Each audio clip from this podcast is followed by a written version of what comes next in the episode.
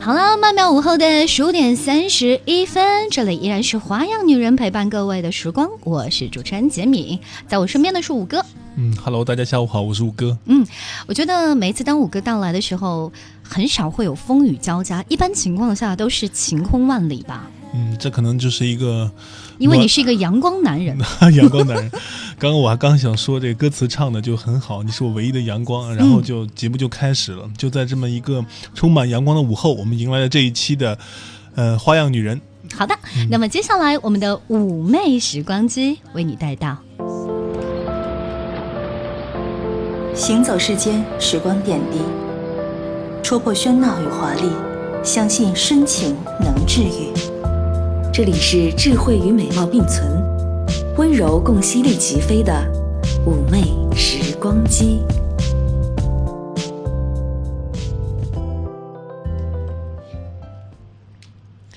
嗯，Hello，，大家好。呃，那个何范军有没有在线上？叫喂喂。啊呃，你好，何范军，有点。你看今天他的这个开场白，连一些。惯常的寒暄都没有，然后说何范军有没有在线上？人家在那边就着急了。那个这何范军这个名字很好，很接地气。那我们开场呢，就用一种比较接地气的方式来呈现。嗯，可以可以。何范军跟大家打个招呼吧。大家好，我是盒饭君。其实很多人觉得说啊，你是卖盒饭的吗？没有，就是厌 厌倦了吃盒饭，说希望做一个不一样的人嘛。嗯，就用这样子的方式来鞭策自己吧。嗯，盒饭君呢有一本新书，和我们这个充满阳光的下午也很契合，题目叫做《我有预感，明天阳光灿烂》。呃，盒饭君跟听众朋友们解释一下吧，为什么会起这样一个名字？嗯。呃，其实这篇文章，呃，这个书名呢是跟书中一篇文章有有点关系的，写了我一个还蛮好的关系蛮好的一个朋友的故事。嗯，当时呢，他他经刚毕业，经历了一个还蛮糟糕的状态。嗯，女女朋友分手的样子啊，然后有期望得到认可，自己写作什么都特别特别糟糕。嗯，然后有有一天呢，其实我这个这个事情让我想起我有一天自己的一个经历，就是晚上的时候，我估计可能很少人晚上。就是失眠的时候会在，就是阳台上去看看外面的。会有啊，我觉得我我以前就会这样啊。对，就是因为晚上时候我我有一次我看哎，就是灯光很黑暗，就是周围很黑暗的时候，突然有点灯光的时候，你会觉得特别亮。当整个整个天都亮起来的时候，你会发现黑暗就就完全消失了那种感觉。就是你你你在那种很糟糕的状态的时候。你会觉得一点点的光亮都特别特别的亮的，就是就是这样的一个感觉。嗯，是写那个故事的时候就有这样的一个想法，最后书名也就也就用了这样一个。啊，我有预感，明日阳光灿烂。就是想给读者一点希望的感觉，就是我有预感，明天阳光灿烂。但是你有没有想到，你这本书出来之后，正好赶上夏天就高温的时候，这么一个书名会让人家觉得啊，好热，啊，望而却步的感觉，有想过吗？是是，当时刚上的时候还觉得说，哎，四月份啊，春天的时候蛮好的。嗯。紧接着，好多人跟我讲，啊，明天别阳光灿烂了。我知道天天都会阳光灿烂的。嗯，虽然这是个玩笑，但是在书的起名上面确实会有这这方面的考虑，就是你的书名是不是能够适应四季的变化，还有你推出书的那个高峰宣传期的时候，是不是和你的书名相合？嗯，但是好好在阳光灿烂，不是说天气温很高啊，就是说阳光很好这个意思。今天上午我晒了一下，在我的朋友圈晒了一下宁波的蓝天，然后在。武汉在湖北，武汉的很多朋友都说武汉在下大雨，然后下了很长时间。然后看到这个的时候，呃，他们都觉得好羡慕。然后我忽然就想到你这本书。你你有没有想到，我们在今天有很多人在朋友圈当中晒说，从明天开始，宁波又要进入到大概多达五到六天雨天的节奏。对对，完全就是因为这本书的到来。所以人只有在黑暗的时候，在经历风雨的时候，才会想到阳光的可贵。嗯嗯，哎，那我在想可。能跟我们现在很多啊宁波的听众来说，何范军还是一个蛮新的名字。对对，你给大家来自我介绍一下好不好？何范军原名满成娇，满是满意的满，嗯，成龙的成，娇呢是那个蛟龙的蛟，蛟龙的蛟，成娇其实也是成龙的意思了。呃，原名满成娇，媒体人、青年作家、电影发烧友，呃，采访过一些名人，发表过一些文章。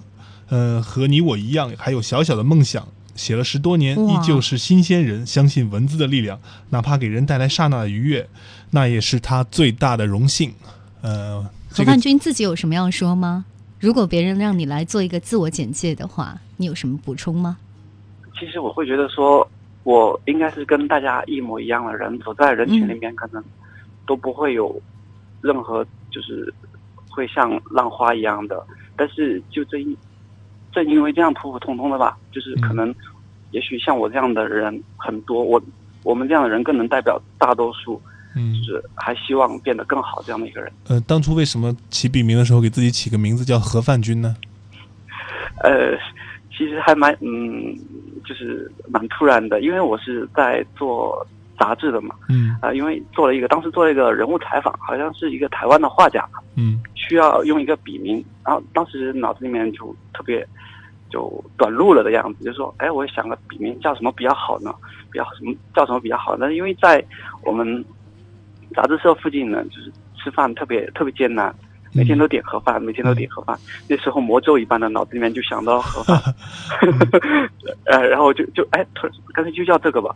反正其实还蛮，他们都有跟我讲，哎，你这名字有点太奇怪了，但是好记。我说，哎，那样子也挺好的，对对就是，哎，很好记，然后很接地气。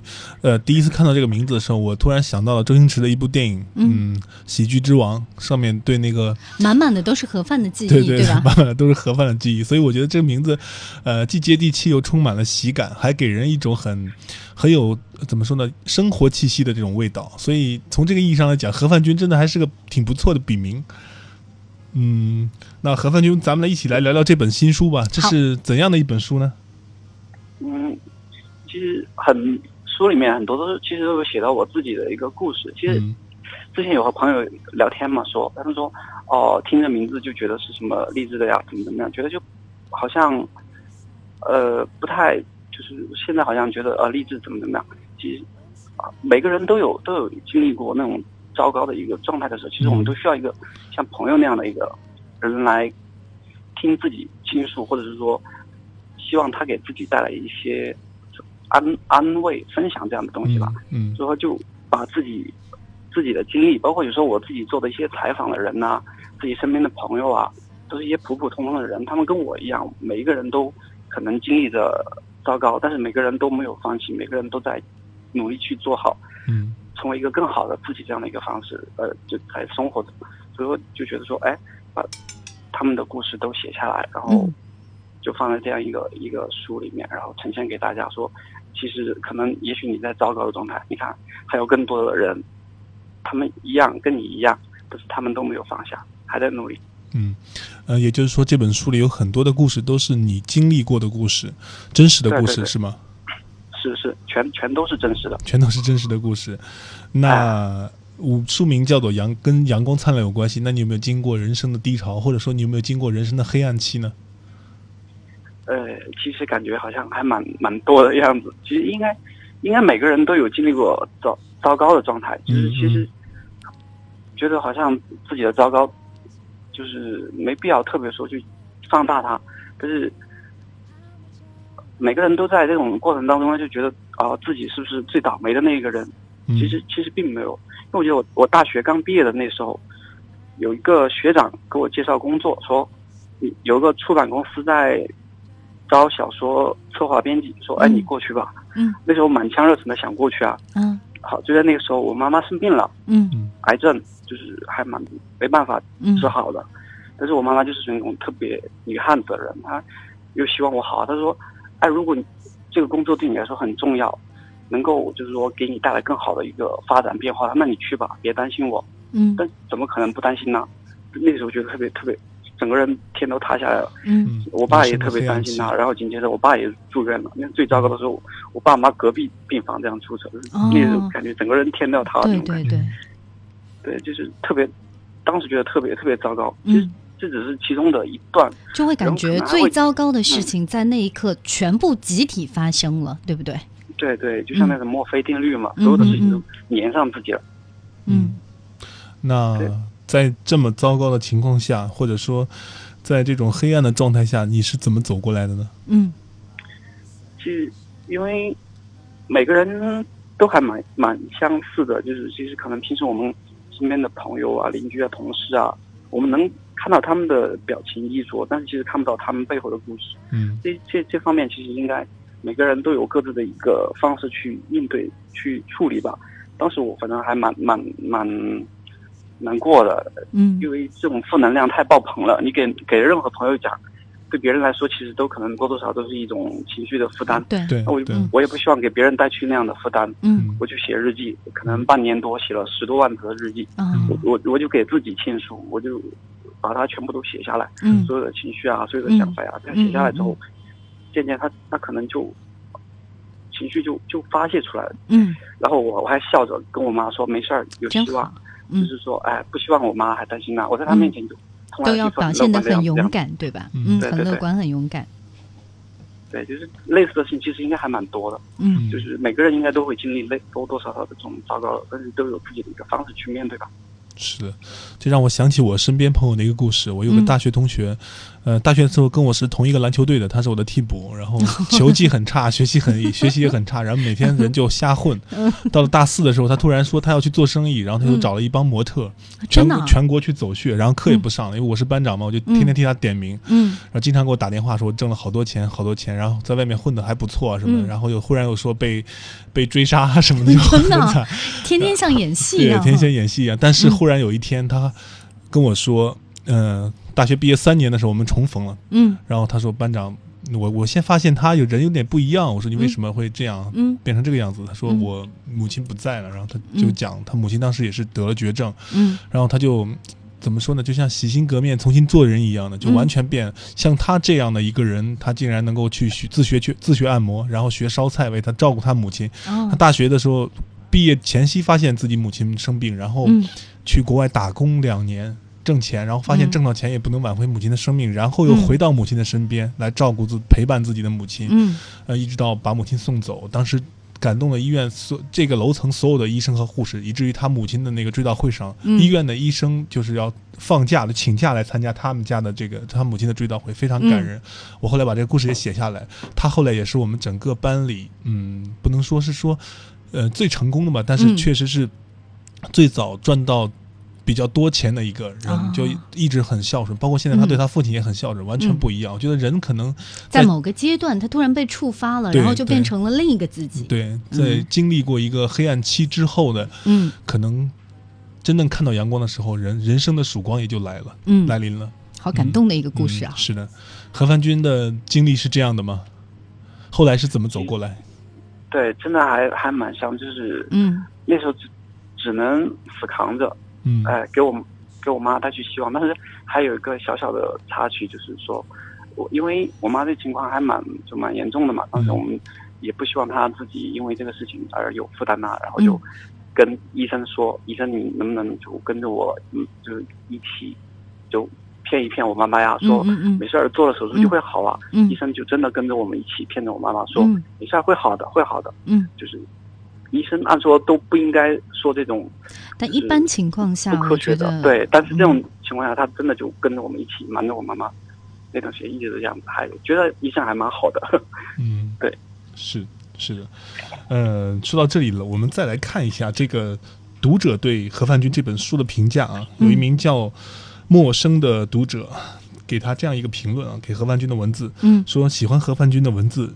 既充满了正，既温暖的充满了正能正能量，不骄不躁，这种走心接地气的文字不是每本书都能做到的。好的文字是需要有一种力量的，嗯，好的文字是需要一种锤炼的，就是辛勤生活，或者说需要生活中的苦难来锤炼的。只有经过苦难锤炼后的文字或者说故事，才是，嗯、我觉得值得分享，能够给别人带来温暖和力量的文字。嗯，刚刚我们聊的这个话题好沉重啊，是不是？你是不是应该转换一下角度？呃，这样吧，那个何凡军，我们再次感谢你来参，在这个特别的日子来参加我们的嗯的五枚时光机的节目。今天是七月六号，你知道是什么日子吗？我刚才已经说了，他他应该没听到。他应该没有听到啊。何凡君，对，呃，他还在有点悲伤的情啊，没有绪中。没有没有没有是吗其实，嗯，哎、真还没听到你们有讲什么特别的日子。呃我我来告诉你啊，现学现卖一下，啊今天是国际接吻日。嗯呃，莎士、啊莎士比亚说，接吻是爱情的印封，嗯，嗯，但是我总觉得现在人感动到你了是吗？对，接吻是爱情的印封，但现在人老是不按规矩出牌，总是在封印的时候伸舌头，这个太奇怪了。一下子把气氛调高了八度啊，呃，那好，那我们来讲讲讲书里的故事吧，讲一个我觉得你你认为 很完美的过程。嗯对，比较有有值嗯有意义和大家值得分享的这么一个故事，来嗯跟我们听众朋友们分享一下，好吗？嗯，就在这本书当中是吗对，说一个呃稍微就是不那么悲伤的。好的，好的，好的。有有有一个还关系还蛮好的一个朋友，一个姑娘，她养了一条狗，特别、嗯特别好，那狗特别听话。然后就是因为大家都是普普通通的嘛，他为了让自己的狗狗过上一个更好的生活，然后他就从自己就是生活，就因为我是重庆人嘛，然后他就从重庆离开了，然后去外地去就是青青岛，有朋友在那边做生意嘛，然后他就说自己希望去学习一些做生意的技巧啊、管理啊方面的东西，回来说和朋友一起开一个宠物方面的故事，呃，就是呃宠物方面的店，就是让照顾自己的狗啊，嗯。给它过特别好的生活这样子。嗯。然后我觉得那个姑娘的一个经历也真的是特别特别让我感动，因为很多人觉得说宠物可能就只是人的一个依赖，在她那里真的你会感觉她每天她每天都会在朋友圈晒她的狗啊，她会觉得狗是她的朋友，甚至不只是朋友，可能嗯就是一个很重要的陪伴。然后为了为了照顾它，它甚至可以辞掉自己的工作，去远远的地方去学习，为了。真的出发点就是为了那条狗狗，嗯嗯那狗真的也是特别特别特别漂亮，特别听话。嗯它也不愿意去说像很多人一样，我要教它一些很就是技巧，就比如说握手啊怎么样。它由着狗，你喜欢怎么样，那我就我就陪着你怎么样，是这样子。对我觉得特别特别特别温暖的一个人。宠物这么多年来之所以能留下来，就是因为它满足了人一部分的情感需要，有一部分人是需要来，呃，怎么说呢，在养宠物的时候来实现自己的一部分情感的释放的。他有很多的爱，可能不知道他身边没有合适的人，没有男朋友或者女朋友，没有在父母那边又找不到那种，呃，能给他带来归属感的那种感觉，所以他养宠物来实现自己的一种情绪的释放吧。我觉得有很多文学作品或者说文艺作品里都会提到宠物，对吧？我记你我记得看很多电影里都会写人和猫的故事，比如说那个川端康成就是个很爱猫的作家，对吧？呃，有很多人会写和狗的故事，当然也有写到金鱼的，就是某个电影里就是某个女孩特别爱她的金鱼，然后就会在整个文字或者说文艺作品里呈现出来的很非常非常细腻的感情。这个故事，我觉得你写的时候肯定也是把人和狗狗之间的这个故事，会用非常细腻、非常感人的文字表达出来。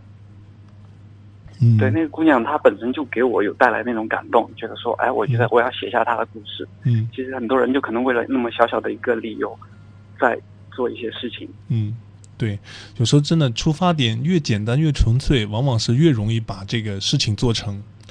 嗯，那个何范军的工作是一个杂志的编辑，嗯，其实是应跟现在自己写书还是比较类似，不像你跨行 很大是吧？对对对，我是我是一个跨界完全颠覆。对对对，你能讲一讲，呃，做编辑工作和做自己做作者这方面有什么呃有什么辅助的作用吗？比如说你做了一个编辑之后，然后在你在做文字的时候，会不会有更强的条理性？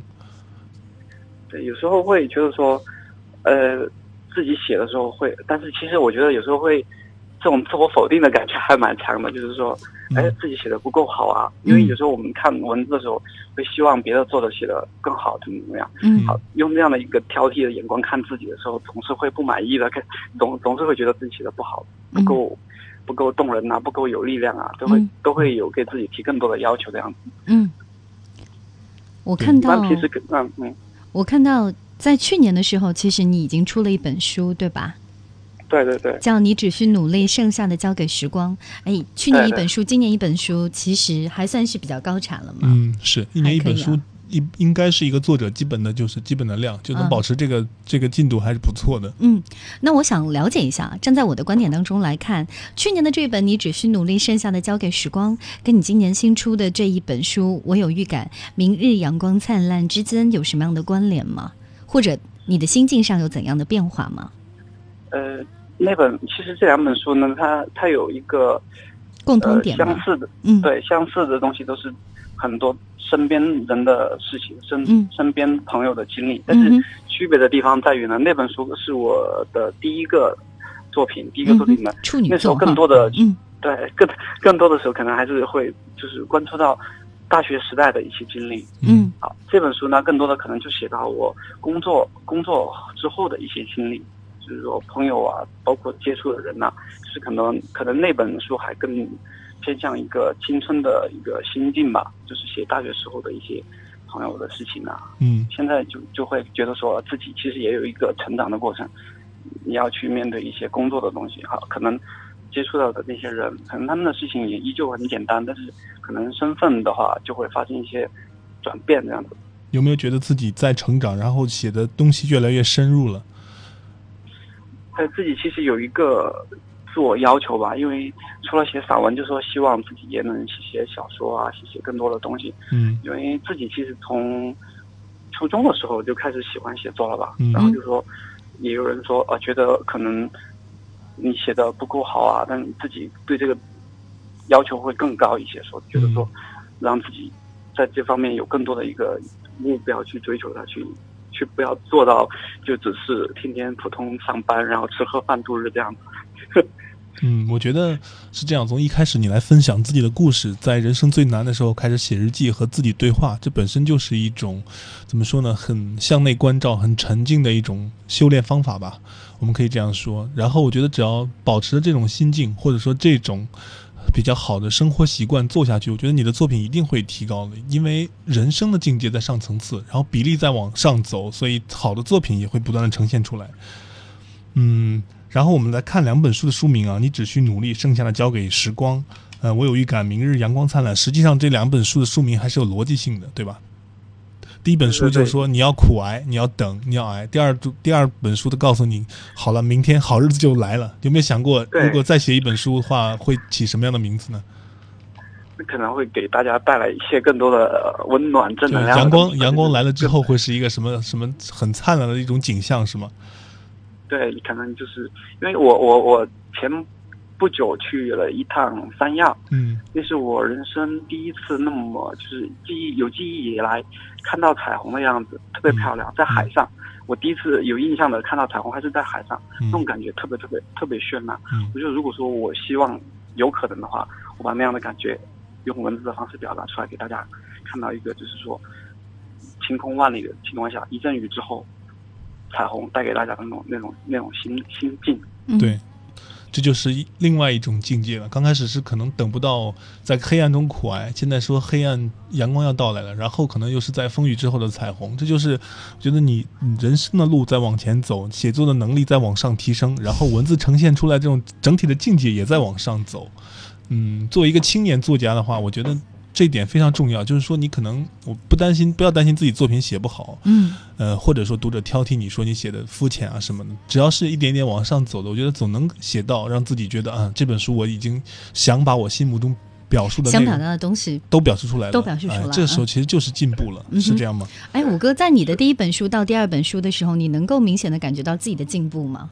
呃，我能感觉到，但是是这样的，因为就是从销卖数量上来讲，如果你嗯写的年龄段偏低，就是你的受众年龄段偏低的话，嗯你的书会比较好卖。比如说你写啊高中生、写大学生谈恋爱的故事，就会比你写工作之后职场的情感，或者说已婚之后这些人他的心灵世界暂时更空虚一点吗？嗯、是因为在这个年龄段的人最喜欢看书，最喜欢买书。啊你知道，有的畅销书作家就专门研究这个读者的年龄段，然后他们会根据年龄段来确定自己的题材，然后再下笔，就非常准，稳准狠。那，那。对，但相对来说，会让我感觉有点投机。是的，嗯我觉得何凡君你会这样吗？你会去研究读者喜欢读什么，然后再投其所好呃对，投其所好，精准投喂吗？嗯也没有，但是因为我的工作其实跟青少年还蛮有关系的，我对们杂志主要读者群就是高中青少年生这样子，会，哎、对，说在工作的心态上其实还蛮蛮年轻、蛮青春的。嗯但是写作的上的话，